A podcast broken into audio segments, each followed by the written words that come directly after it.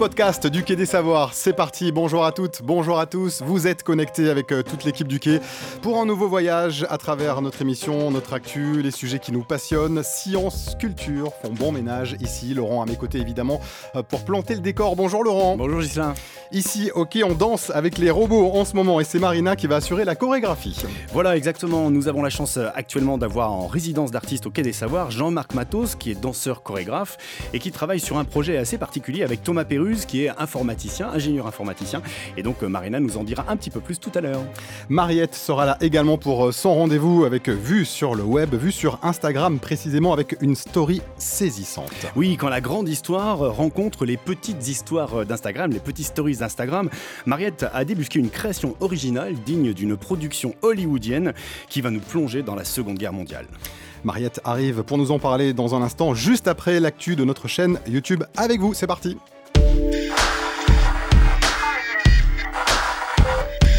Éclairer la nuit, partout, tout le temps, ce n'est pas seulement un gaspillage énergétique, c'est surtout une aberration écologique.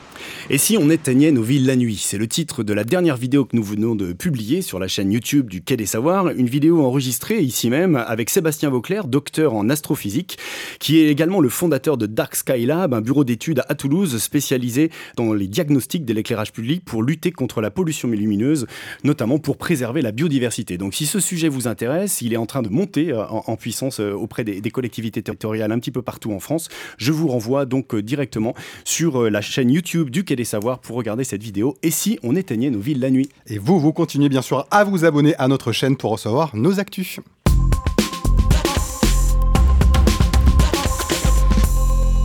Allez, on se connecte tout de suite sur Instagram, vue sur le web avec notre experte 2.0, Mariette. Bonjour Mariette. Bonjour Gislain. Parlez-moi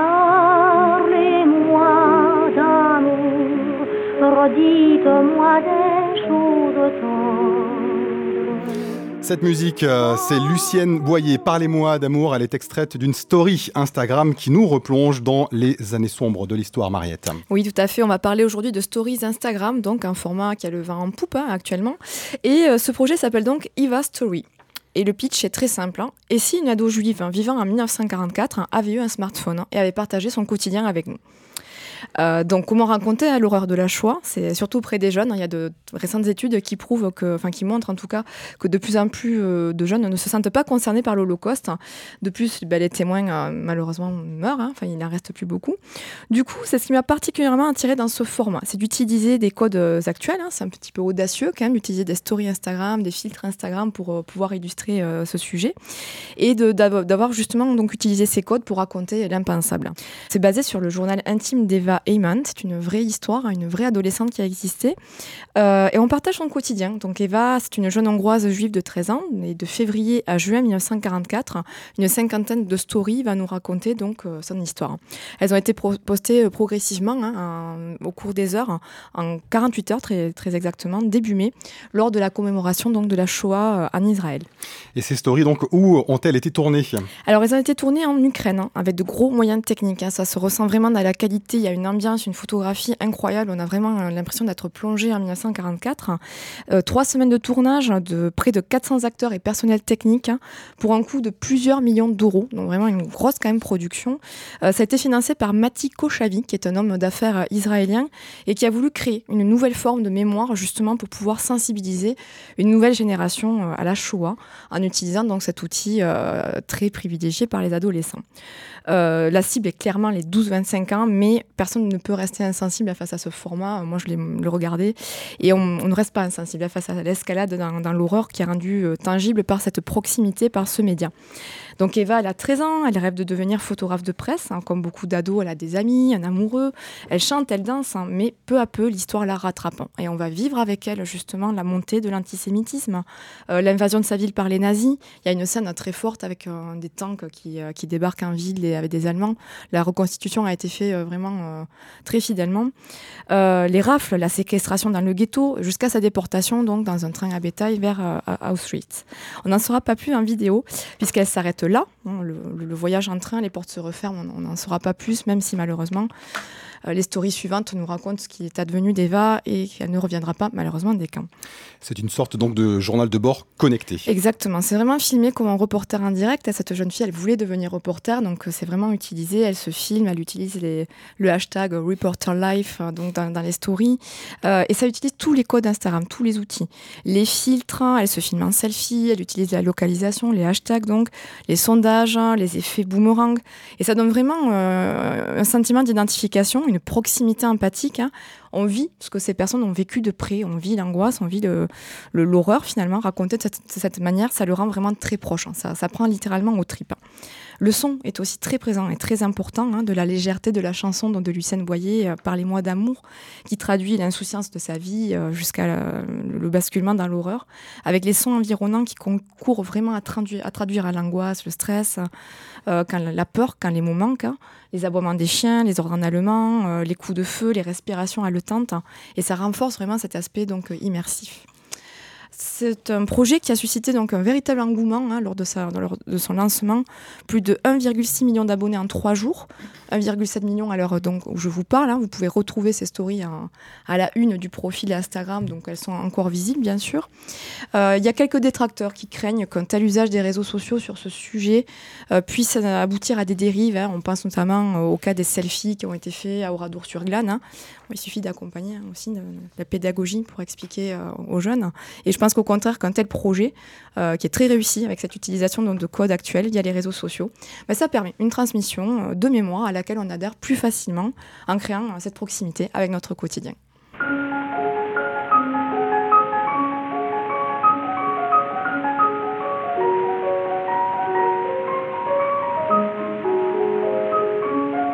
Merci beaucoup, Mariette. Toutes les références de cette story poignante hein, sur notre site quai-des-savoirs.fr.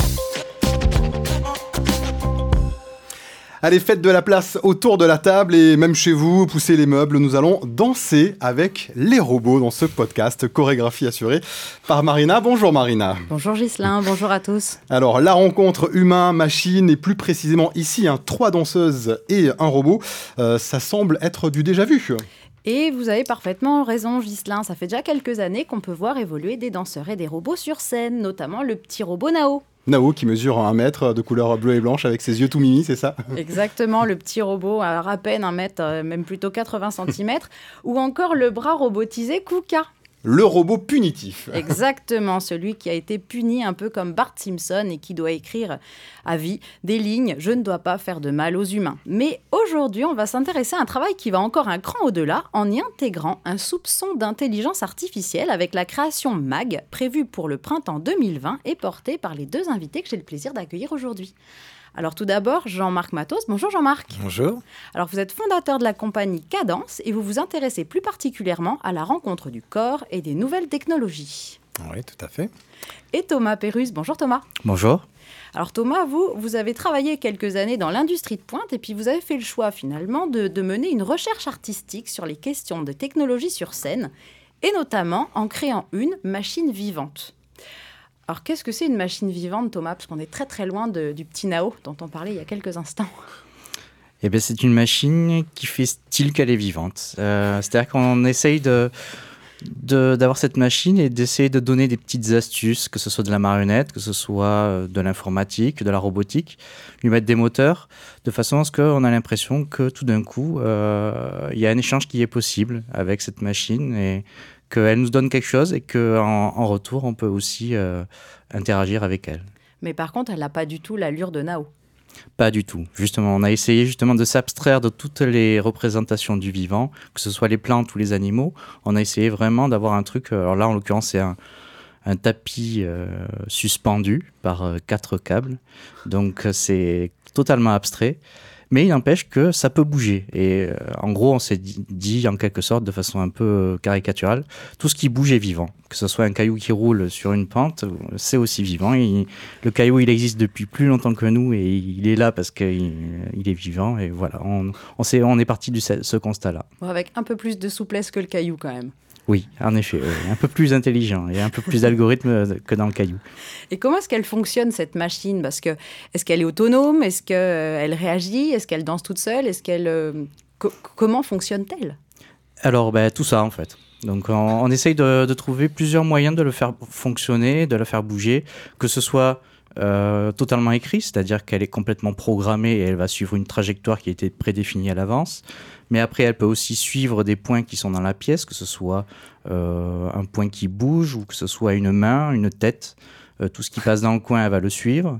Sinon, ça va être euh, ben, entièrement autonome, c'est-à-dire on va essayer de mettre une sorte d'intelligence artificielle. Donc là, pareil, c'est on joue avec les mots.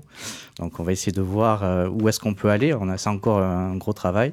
Ou alors tout simplement piloter euh, par un humain comme une marionnette. C'est-à-dire que là, elle va suivre par exemple un dispositif de réalité virtuelle qui s'appelle la Leap Motion et on va pouvoir piloter la machine avec la main. Donc c'est assez fun parce que ça donne une impression de puissance. On peut piloter quelque chose qui va à 5 mètres.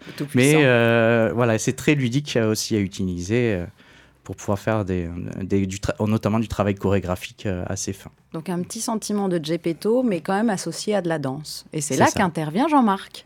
Que puis-je dire? Ben, Beaucoup de choses par rapport à ça. C'est vrai que j'ai une passion pour tous ces, ces arts numériques depuis bien longtemps, en ayant déjà vécu une aventure avec une, une machine robotisée qui effectivement, euh, dès le départ, euh, on avait voulu non anthropomorphe. Parce que, comme dans le cas avec le projet avec Thomas actuellement, elle nous permet de nous concentrer sur peut-être l'essentiel qui a été évoqué justement sur la, nature du mouvement.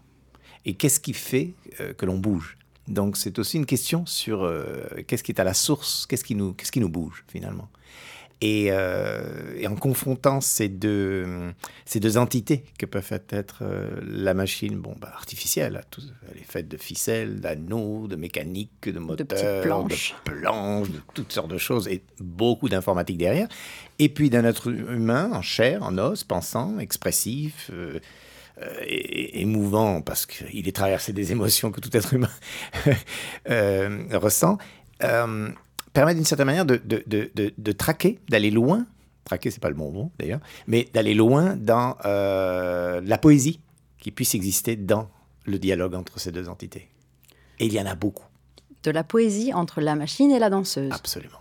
Donc on n'est pas dans l'idée, avec Thomas et les danseuses, de mettre en scène quelque chose de dystopique, qui serait euh, le lieu commun du robot réabsorbant l'humain dans le contrôle, euh, voilà, comme beaucoup de science-fiction nous ont amené à, l'imaginer, mais plutôt imaginer des espaces poétiques, mais aussi questionnants du rapport corps-objet. Et c'est pour ça que, de fil en aiguille, on en est arrivé à imaginer des territoires d'idées, en fait, euh, dans lesquels faire baigner tout le projet, qui, sont, qui ont leur dimension critique, questionnante. D'une part par rapport au travail, d'une part, Thomas pourra en dire davantage, et en ce qui me concerne, et qui n'est pas que de l'ordre d'une intuition, le fait d'avoir choisi trois femmes, et celle justement de questionner aussi le corps-objet, le corps réifié de la femme, de la figure féminine, du corps contraint. Donc, imaginez des gestes euh, décalés, des gestes déplacés. Enfin, voilà, on a une grande aventure devant nous. Et donc les danseuses vont interagir avec cette machine qui peut être prévue ou pas et qui va peut-être pouvoir danser par elle-même, mais pour, un pour le moment sur quelque chose qui reste encore à développer. Du coup, qui apprend à qui à danser? Bonne question. Bonne Ouais, question. C'est une très bonne question. On a, on a déjà fait une petite euh, euh, exploration euh, il, y a, il y a quelques mois et euh, on s'est rendu compte que l'improvisation, la danse improvisée avec une machine, c'est quelque chose euh, que les danseuses avaient du mal à appréhender parce qu'elles ne savaient pas qui suivre. Et elles pensaient qu'en fait, il fallait suivre la machine, mais en fait, la machine les suit. Donc, euh, il y a eu toute une... Une incompréhension une incompréhension et sur justement comment on fait pour improviser quand on est face à un objet qui, lui, a les capacités d'improvisation. Donc, euh, il y a quelque chose qui est assez, assez étrange. Sachant que souvent, derrière la machine, c'était moi qui pilotais, bien sûr. Ah oui, et mais moi, comment là, je fais quand je pilote? Comment je fais pour improviser? Juste avec mon petit doigt Vous qui, savez qui danser, bouge. Thomas? Voilà, ben justement, il y, avait de ça. Et on a- il y a eu des danseuses qui sont passées à mon poste pour pouvoir justement piloter la machine. C'était très intéressant aussi de voir les différents danseurs qui avaient une manière de faire bouger la machine différemment. Et vous créez le mouvement sur l'instant ou vous avez déjà pensé le mouvement avant même euh, de le créer dans l'instant, justement c'est temps réel. Donc euh, à chaque- je suis comme ça et si je fais ça, la machine elle, instantanément elle monte. Et vous êtes tout le temps inspiré. Et oui, voilà. Après c'est ça. Il faut. Ça ne s'arrête plus. Ben, on a on a fait juste un- justement un petit travail qui était assez drôle avec un hypnotiseur justement. Il m'a hypnotisé pour voir si je pouvais être aussi euh, encore plus en symbiose avec la machine en quelque sorte euh, de par ce système de contrôle. On peut s'interroger sur qu'est-ce que ça veut dire qu'improviser pour une machine et pour un danseur, parce que j'imagine, Jean-Marc, que pour un danseur, improviser, c'est pas faire du hasard et c'est pas faire n'importe quoi, alors que pour une machine, spontanément, on se dit improviser, c'est du hasard. Alors je sais pas, le- qui veut répondre en premier? Bon, en fait, euh, oui, là, bon, là, là, on rentre peut-être presque plus dans, dans les éléments de la composition, Hmm. en fait, hein, puisque de l'improvisation, il y en aura, forcément, et de la part des danseurs et de la part de la machine. Et ce qui va être le cœur de, l'élaboration commune, c'est justement euh, ce qui va permettre d'établir des règles.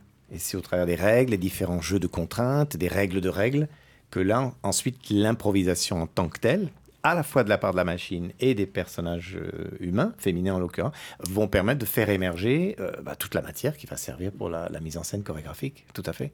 Dans laquelle C'est comme un cours de danse d'improvisation pour la machine, en fait. il y aura de ça forcément inclus dans la composition générale. Donc en fait, si on fait un parallèle, mais alors c'est c'est peut-être un peu grossier, mais euh, par rapport aux, aux intelligences artificielles ou les robots conversationnels, on leur, on leur balance des kilomètres de textes, d'images, etc. pour les nourrir. Mais là, le, le- le mouvement du corps, on peut pas le. Enfin, c'est pas des images, c'est pas des mots. Enfin, comment on code des choses en 1 et en 0 pour expliquer qu'il faut euh, réagir en levant le bras face à quelqu'un qui lève le bras ou inversement.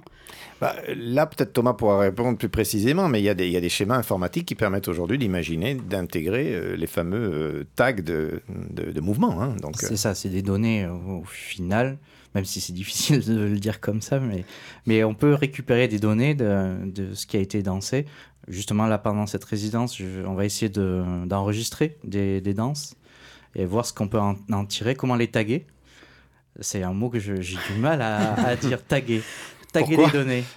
Parce que, ben, comment on peut taguer une danse? Peut-être que c'est... Alors ça, c'est du flamenco, ça, c'est... Un, peu, c'est un peu compliqué à, à- à- à analyser. Mais euh, déjà, on va essayer de voir si on peut avoir des données. Et après, comment, à partir de ces données-là, on va euh, en quelque sorte faire euh, une empreinte de ces données par l'intermédiaire d'un algorithme d'apprentissage qui va après, au final, euh, se réexprimer.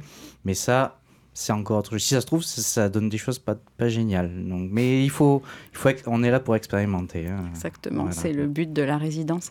Alors, au-delà de la performance qui s'annonce d'être quelque chose d'assez impressionnant, parce que la, structure, on l'a dit rapidement, mais elle fait quand même 6 mètres d'envergure, enfin, c'est quand même colossal. Euh, donc, il y a le côté à la fois poésie et poétique avec le mouvement du corps, il y a le côté très machine, le côté, euh, alors sans tomber dans le transhumanisme, et puis la dualité homme-machine et dystopie. Euh, qu- Qu'est-ce que vous voulez questionner, en fait, avec ce, travail? Parce que je sais que vous avez tous les deux des, approches assez, assez pointues sur le domaine. Ben oui, c'est un petit peu ce que j'ai voulu évoquer tout à l'heure, c'est-à-dire qu'il y a, a- a d'abord un, un questionnement sur le rapport hum, à, l'objet machine en tant qu'objet producteur, donc qui est utilisé dans le monde du travail, à tous les niveaux, qu'elle soit tangible, concrète, mais aussi, aussi euh, numérique qu'elle soit, que quand on fait un clic sur un clavier ou sur une souris. Donc il y a, il y a quand même toute une problématique de questionnement sur l'objet machine en tant que... euh, transmetteur, producteur de travail, hein, et qui aujourd'hui subit des bouleversements absolument phénoménaux hein, de par notre rapport à l'informatique.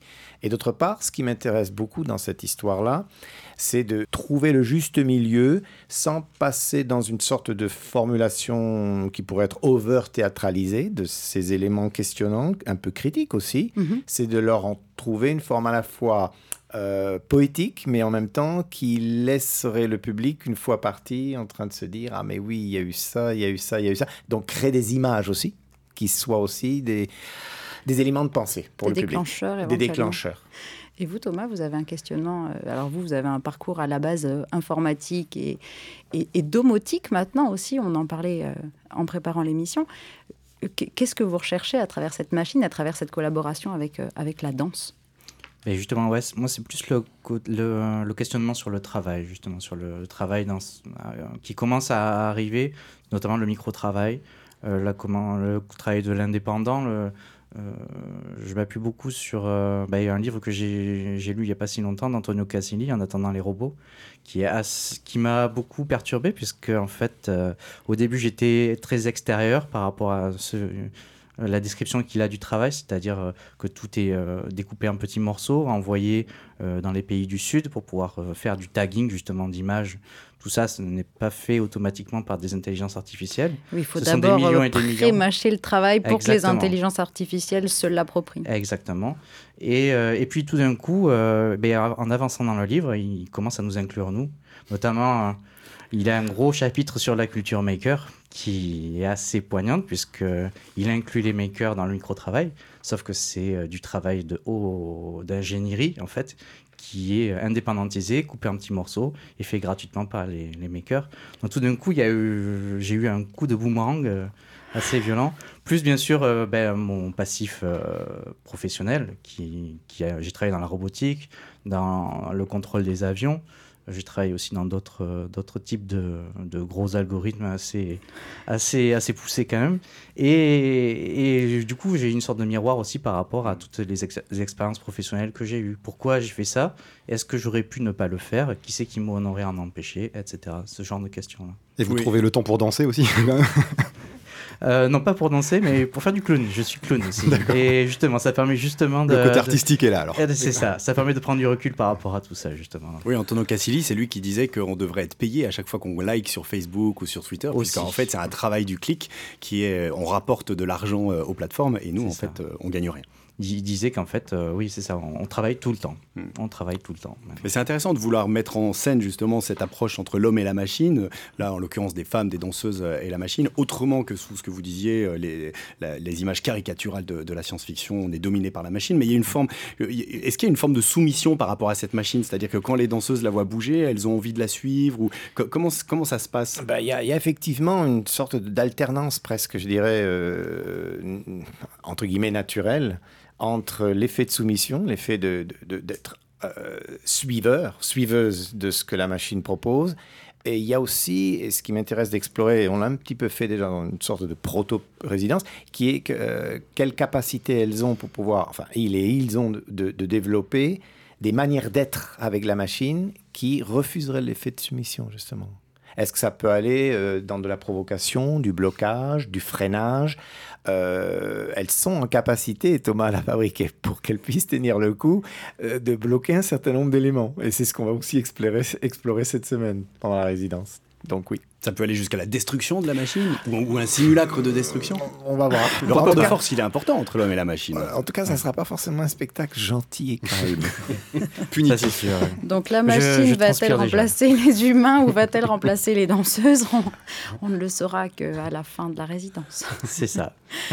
Alors d'ici à la première de Mag qui est prévue à la grainerie au printemps 2020, on peut vous retrouver euh, tous les mois dans les apérobos. Donc euh, pour en savoir plus, n'hésitez pas à vous inscrire à la newsletter ou sur le site Meetup pour pouvoir être informé des- de ces rendez-vous et pouvoir en discuter un peu plus avec vous deux. À très bientôt, merci beaucoup. Merci. bah, merci beaucoup. L'apérobo, j'adore l'idée. Que boit un robot à l'apéro, Marina Ce Des- sera le sujet d'un prochain plateau. De l'huile, de l'huile.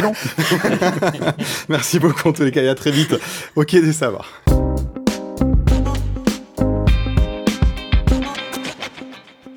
Il est l'heure de découvrir votre playlist. Laurent, à voir, à lire, à découvrir. Que retrouve-t-on tout en haut de la pile? On va le découvrir tout de suite et vous avez choisi un docu diffusé sur le web à propos d'un célèbre réseau social. La nouvelle fabrique de l'opinion. En effet, c'est le nom de ce documentaire à regarder en trois épisodes sur l'excellent site spicy.com, un média indépendant consacré exclusivement aux documentaires vidéo. La nouvelle fabrique de l'opinion, c'est une expérience journalistique à la fois passionnante et inquiétante dans les entrailles du plus gros monstre numérique contemporain, j'ai nommé le réseau social Facebook, justement. Saviez-vous, Gislain, que plus de 2,5 milliards de personnes dans le monde sont aujourd'hui inscrites à Facebook, dont 40 millions en France, soit près de 60% de la population quand même.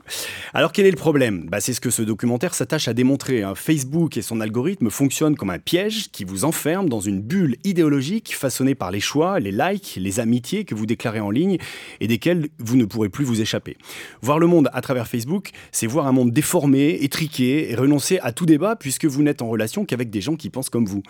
Pour démontrer cela, Thomas Huchon, le réalisateur de ce documentaire, a mené une expérience originale avec des étudiants de l'école de journalisme de Sciences Po. Ils ont créé chacun un profil imaginaire engagé politiquement. Ils ont ainsi ouvert des comptes Facebook pour un sympathisant d'hiver gauche, une sympathisante Rassemblement national, un autre pour les Républicains, pour la République en marche, et une autre encore pour la France insoumise, et une dernière pour les Gilets jaunes.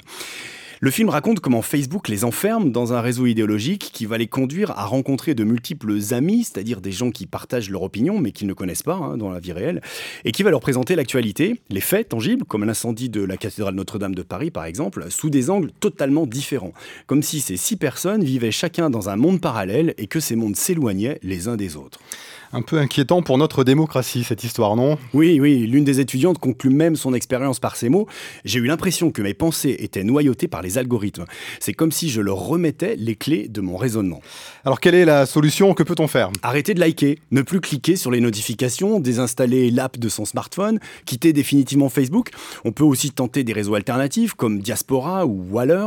Le problème, c'est qu'on n'y retrouve pas forcément ses amis, les vrais, ceux qu'on connaît en dehors des écrans et qui sont restés sur Facebook. Car par exemple, passer sur Diaspora ne se fait pas en un seul clic. Il faut mettre les mains dans le cambouis informatique, installer des pods sur des serveurs locaux avant de pouvoir profiter de ce réseau social qui garantit tout de même décentralisation, confidentialité et liberté. Alors c'est pas nouveau, hein, la liberté nécessite un effort, de l'engagement, ce que le psychologue Olivier Houdet nomme la résistance cognitive, l'idée que notre cerveau doit apprendre à résister aux automatismes de pensée pour nous permettre de réfléchir. Alors quitter ou non Facebook, à vous de voir, mais l'essentiel c'est d'entraîner son esprit critique en regardant par exemple ce documentaire, nouvelle fabrique de l'opinion de Thomas Huchon sur le site euh, spicy.com. Vous pouvez aussi vous plonger dans le 1 l'hebdo de début juin euh, qui euh, traite cette question de Facebook. Et en participant évidemment aux multiples activités proposées par le Quai des Savoirs. Merci beaucoup Laurent pour votre playlist. Toutes les références bien sûr à retrouver sur le site web du Quai des Savoirs. Clap de fin pour ce podcast réalisé ici depuis Toulouse évidemment et on compte sur vous pour commenter, partager cette émission sur nos réseaux sociaux, sur SoundCloud, sur iTunes également. Merci Laurent Codoul à la technique. Merci Arnaud Maisonneuve à la réalisation de cette émission. Vous restez curieux évidemment. Et à très vite pour votre rendez-vous de la science et de la culture.